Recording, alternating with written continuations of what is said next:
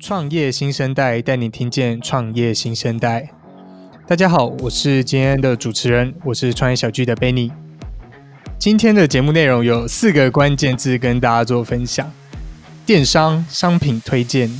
AI、大数据。今天很开心可以邀请到 Rosetta AI 来到本次的节目。他们提供的服务是商品推荐这样子的一个功能，他们可以让消费者在逛电商的时候，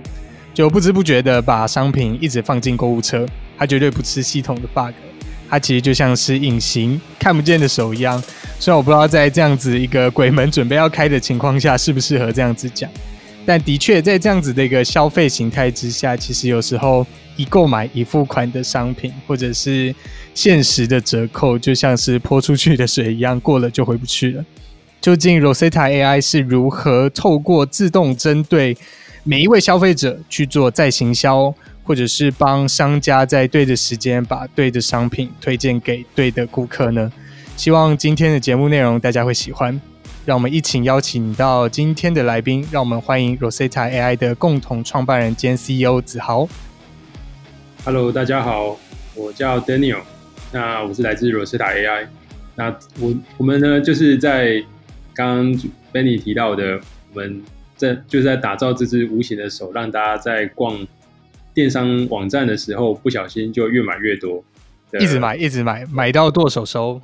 对，我们今天很开心可以邀请到 Daniel 上我们的节目。那呃，这边比较好奇的是 Daniel 整个就是呃 Daniel 的背景是什么？然后当初为何会有创业的这样子的一个想法？因为据我所知，之前 Daniel 是在刚毕业的时候就有先创过一个业，然后之后可能有进到几家公司，之后变成是自由的接案者。然后之后开始有创业这样子的一个想法。那 Daniel 这边可以跟我们分享一下整个过程的一些经验。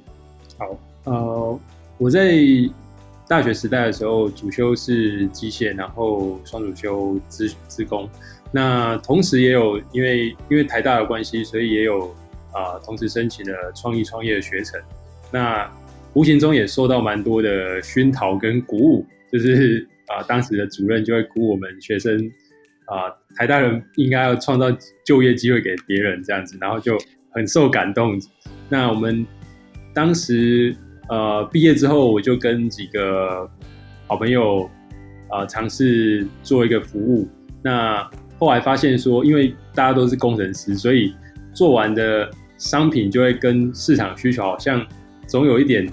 不是那么的呃挂钩在一起。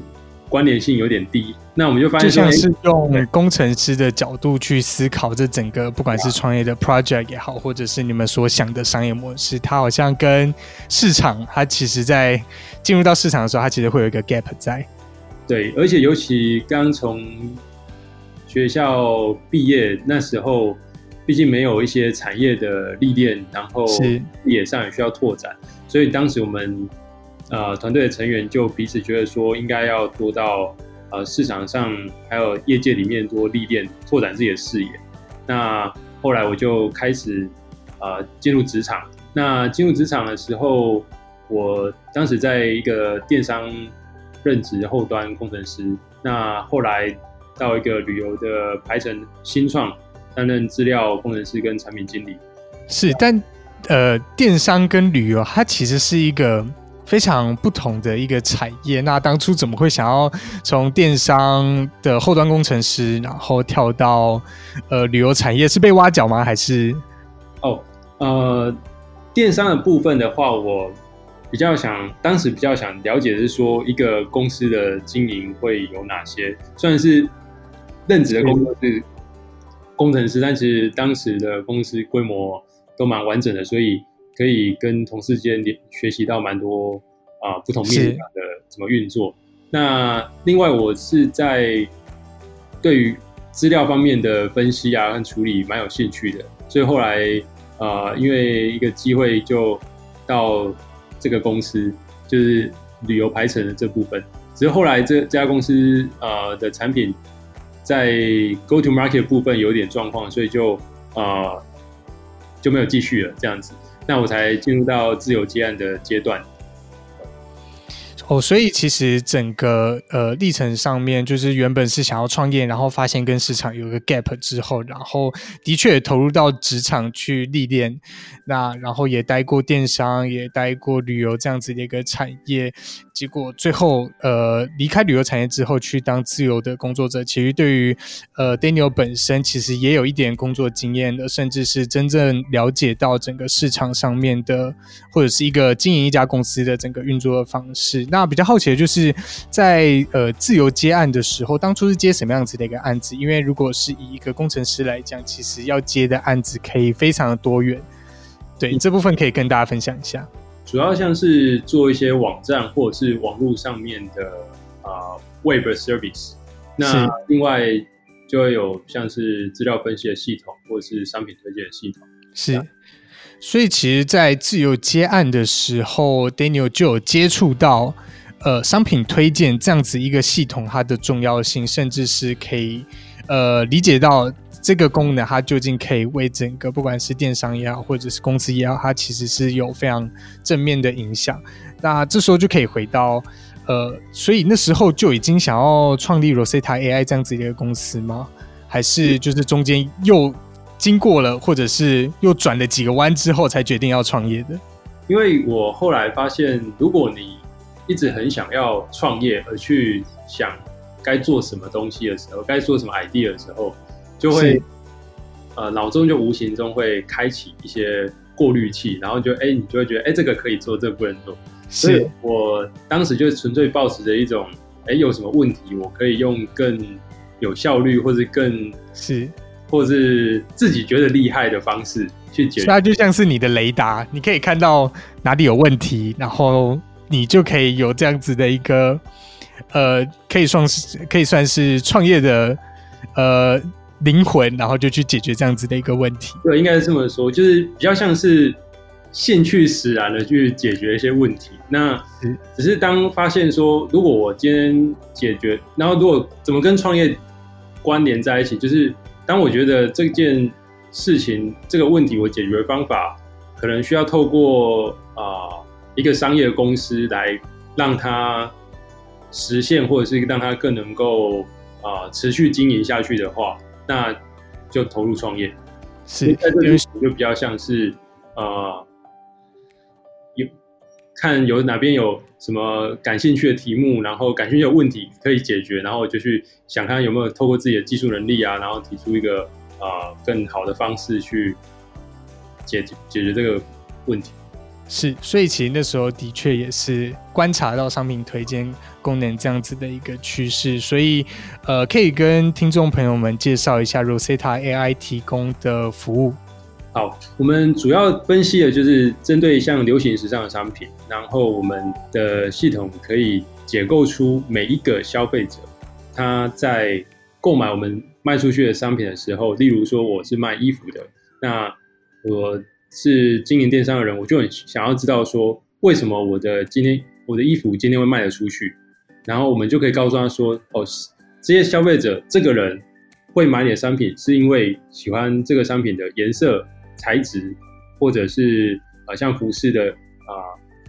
花色啊、领子、袖子的不同的款式的这些呃商品的要要素，所以其实你们也是透过就是把一个商品，然后透过不同的标签，让你们后台的系统可以了解到一个一个消费者，他们其实在购买这个产品的时候，他其实不只是。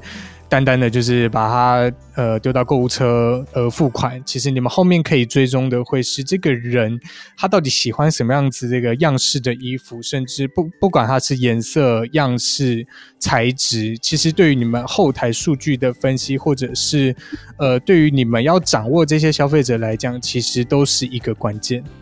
对，因为尤其是在流行时尚，就是跟如果今天啊。虽然说只要在网络上卖东西都可以说是电商嘛，那这个商品如果跟消费者的消费偏好、个人偏好比较相关的话的这种商品，就更需要去关注度关注到每一个消费者他的这些购物偏好是什么。所以在我们的系统里面，会每一个消费者在我们这边就会有个人的一份偏好档案。我们会知道说这个人呃有多少的几率会买什么颜色，比如说红色的，或者是多少几率会买啊、呃、有条纹的特征的商品，甚至是组合起来，我们可以分析出他对有红色又有条纹的商品的喜好度又是如何。是，它等于是说，呃，有点像是会员的系统，只是它多了一个功能，就是可以让，呃，这些商家了解到这个人他到底是喜欢什么样子的一个。呃，产品，然后进而去做推荐或者是再行销。那我这边蛮好奇的，就是呃，Rosetta AI 其实发展到现在也已经好几年的时间。那你们一开始推出的服务，跟你们现在准备要推出的服务，或者是在这个呃整个发展历程的过程当中，毕竟服务一定都是不断的去做升级或者是优化。那之前的服务跟现在的服务有什么样子的一个差别，或者是未来你们对于你们产品上面有没有什么样子的一个优化，可以来跟我们的听众朋友们去做分享？好，这个会有点说来话长哦，要从很久以很久很久已经开始说起，long long time ago，对，四年前，然后呃，我们一开始是啊专案型的公司嘛，那前两年就比较偏是就是。啊，客制化的这些分析系统啊，推荐系统。那后来我们在一八年中的时候正式推出 Rosetta AI，那也是把客制化的这种推荐推荐的 service 变成能够兼具标准化跟客制化的 SaaS 服务。是，哎、欸，所以这样子听起来等于是说，你们花了两年的时间在做开发，然后两年之后开始导入市场，然后开始有用户，是这样子吗？不是不是，应该说，呃呃，台湾新创的的特色就是，首先要先想办法先活下来。是，没错哦。对，一开始就已经先在接案子，然后就已经有一些呃厂商跟你们在合作，所以其实你们也是边做边修边改，然后让你们的系统越来越优化。嗯，其实当时还好，当时就就是很想的单纯就是一个 case 一个一个 case 这样而已。是。但后来我们从中也发现。呃，在推荐这件事，其实有一些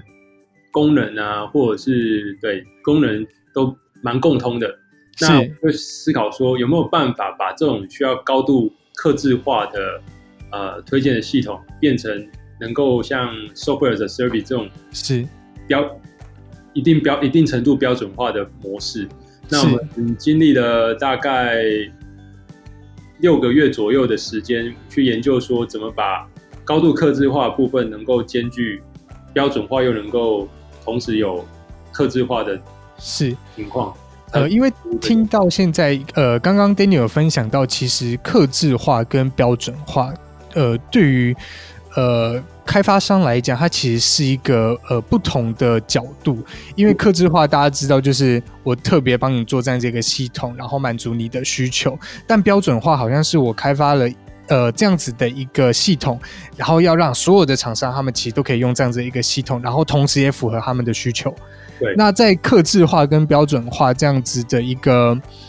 呃杠杆上面，你们是如何做到平衡，或者是你们如何做到兼具克制化跟标准化这样的事情？呃，这个的话，我可能要就要提一下我们的技术的选择。我们在技术上是使用深度学习的技术，那是。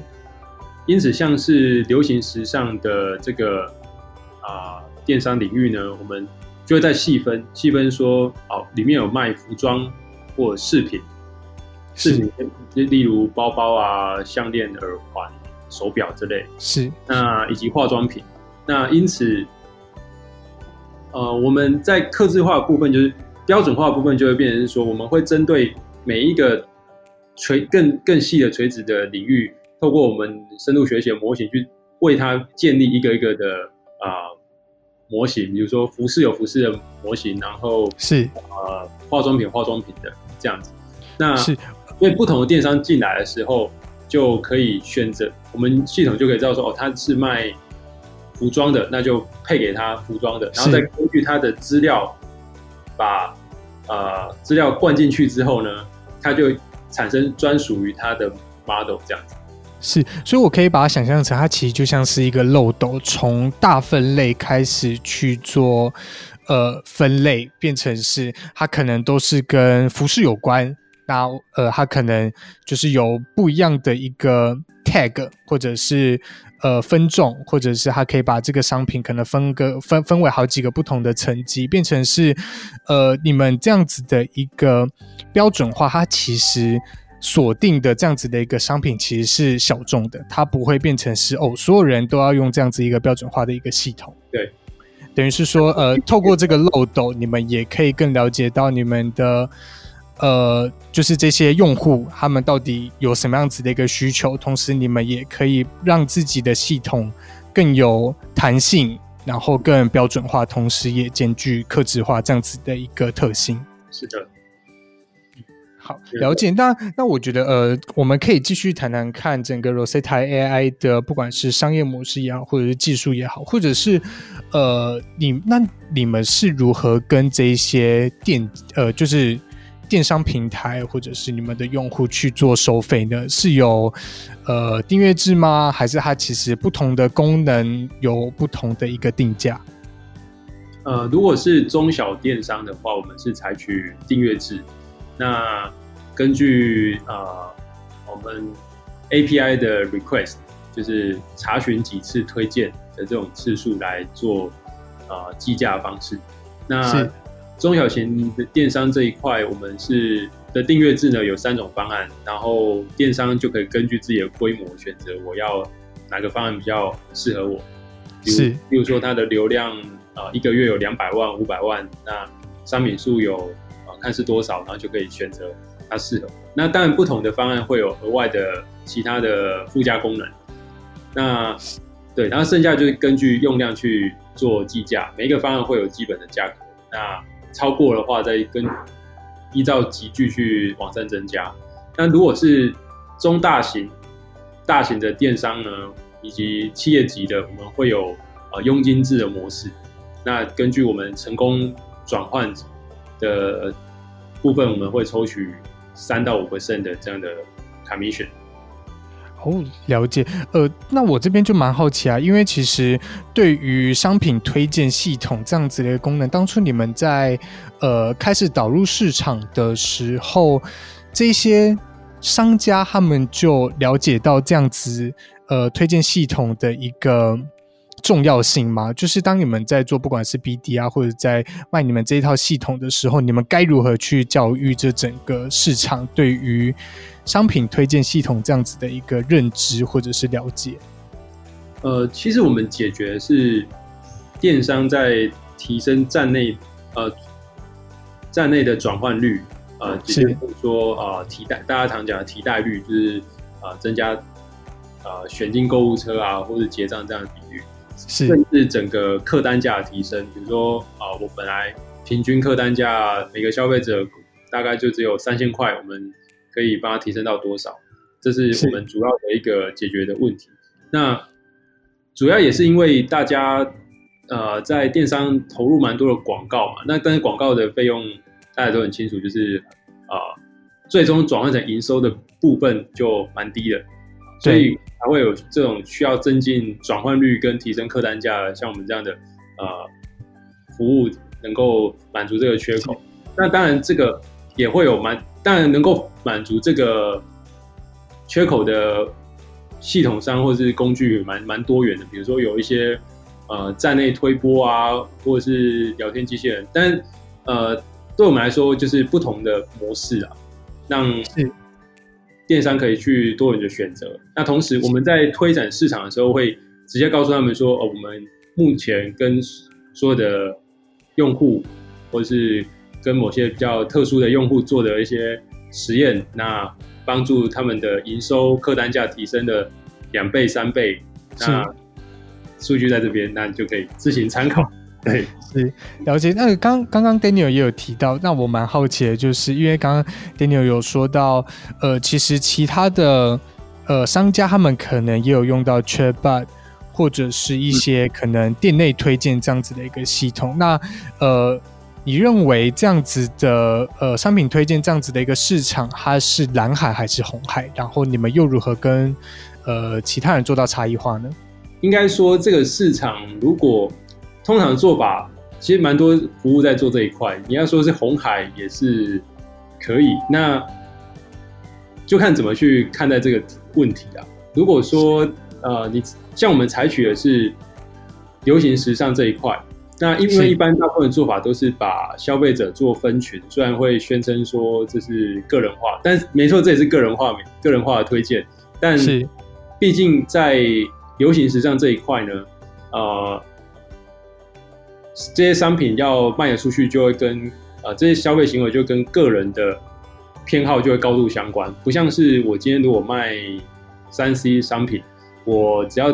有一个 campaign 或者是有个折扣。那销量啊，或者是客单价就会提升上来。是是，对。那像服装啊、化妆品啊、饰品这些，就跟个人喜好有关。那这也是我们主要主打的部分。只要是这个商品品相是品类是跟个人的偏好高度相关的，就是我们切入一个重点。那我们也跟一般的像刚刚提到的做分群的这种做法，在营收啊、客单价就显著。提升超高的，就是差别比较起来的话，嗯，其实刚刚有跟 Daniel 聊到，就是你们最近的用户是不是有非常大幅度的成长？那可以跟我们分享一下，你们是做了哪一些优化，变成是有这样子的一个呃亮眼的成绩吗？呃，先提一下，就是刚刚呼应一下，刚刚还没有提回答到，就是像有其他像 Chatbot 公司，我们像我们的系统也开始跟一些 Chatbot 或者是啊、呃，第三方等等第三方服务做串接，所以便是我们的推荐的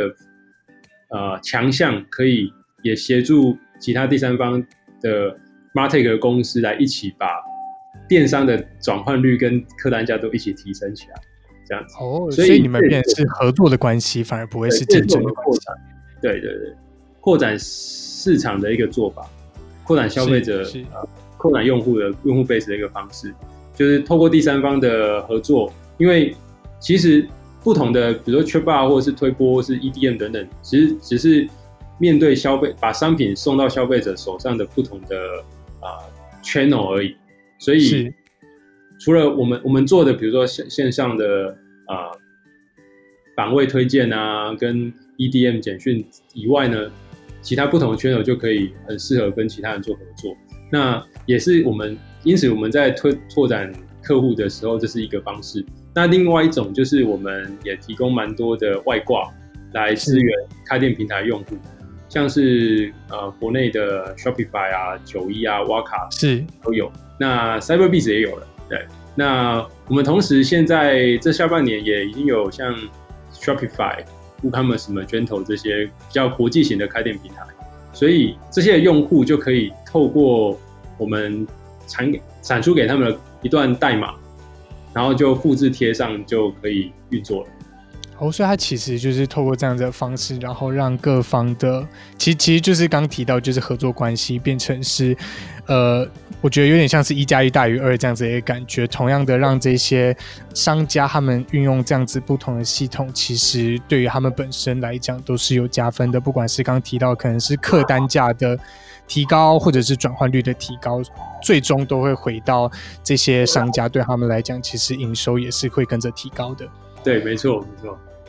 对，那呃，回到刚刚那个问题，就是那就是对于最近的用户有大幅度的成长，就是你们做了哪一些事情，可以跟呃听众朋友们分享一下？好，就是说给大家笑一下，就是 因为我们。呃，一开始的时候，在商品推出还蛮真的蛮 MVP 的，就是所谓大家常说最小可行化产品，然后我们真的非常非常小，以我们一说自己是 SaaS 公司，可是我们最初就只有啊、呃、API 的系统，是，然后用 mini 来形容你们了啊，用 mini 来形容你们，对，然后我们呃一开始。就呃提供的像一些分析报表，透过 PDF 的报表这样而已。那所以这时候的用户完全没有像啊、呃、外挂开店平台的这些用户，纯粹就是品牌电商，它可以有工程师串接我们的 API。那我们慢慢发展到呃开始支援各个开店平台这样子。那这边的做法呃。就比较长，故事比较长。那我讲一下最近几个月的做法。所以显然我们一开始在像只有 API 系统的时候，那连后台没有怎么办呢？很多东西就变成是由呃业务的人员或者是呃团队成员去手动吗？没错，没错，对，手动去 key。呃，应该说我们会有一个 report 自己内部在使用的 report 系统，然后产出之之后，然后传送给对方，那对方就可以了解到什么状况。是，所以会有蛮多呃人工的方式去。把整个服务做好，但是核心系统的话，就有呃，我们就专注在核心系统 model 的建立啊，然后怎么把我们的 model 要分析的 feature 啊、呃、抓的更多，或者是更精准这样子。是，所以花了蛮多功夫在这边。所以在过去一开始的时候，呃，到我们之前都是蛮多慢慢把这些需要人工作业的部分慢慢减少。那在过去三个月里面，我们在营收啊，跟付费用户的数量都翻倍成长，原因是我们把呃一些销呃业务在拓展市场的时候的一些需要，过去很多都摆 case 的模式，然后把它变成一个比较有系统性的做法。例如说，如果今天一个客户的 sales call，呃，过去要花三十到四十分钟，那但显然就很没有效率嘛，那我们就。把一些这种 sales script 写下来，然后把我们要抓到的客户资讯都包含在这个 screen 里面，然后缩短到只要十分钟，我们就可以清楚知道啊对方的资讯，同时也让对方有兴趣进到啊 free trial 的阶段。那只要进到 free trial，基本上我们的转换率就是八九成，最后都变成付费用。是，对，所以因为这样子把开始把一些。事情系统化的建构起来，然后来提，进进而造成我们呃过去三个月的成长。是，所以其实也因为这样子的一个系统化，让你们可能在工作效率上面，或者是人力的成本上面，就是工作效率提升，然后人力的成本它的确是降低了，所以才会有这样子的一个好的成绩。那呃，今天很开心可以邀请到 Rosetta AI 来到本次的节目。呃，我觉得他们的目标其实是希望可以成为电商界的 Netflix，让你呃，就是让这些顾客一买再买。但呃，我认为这只是其中一种的手法，或者是使用的情景，就是。让消费者买到剁手收外，其实我觉得就像 KKBOX 或者是 Spotify 一样，其实我们在他们的平台上面听越多的音乐，其实也被收集到了越多的数据，就像是可能呃这些平台会越了解我们整个使用或者是消费的习惯，它也拉近了消费者跟平台间的距离，其实提高了平台转换的一个成本，同时也提升了就是这些用户跟就是。呃，平台之间的一个粘着度，我觉得在数据为王的世界里，我们很期待 Rosetta AI 未来有更好的发展，期待他们可以成为台湾未来的独角兽。那我们再次感谢 Rosetta AI 的创办人 Daniel。好，如果你喜欢创业新生代的朋友们，记得在各个平台，不管是 Apple Podcast、Spotify 或者是 SoundOn 上面订阅我们的节目，也别忘了分享给喜欢创新创业的朋友们，或者是加入创业小聚的 Telegram。我们有茶水间，可以给我们一些 feedback，也可以跟里面的一些创业的前辈们聊聊。锁定呃，就是我们的创业新生代，让我们让你听见更多的创业新生代。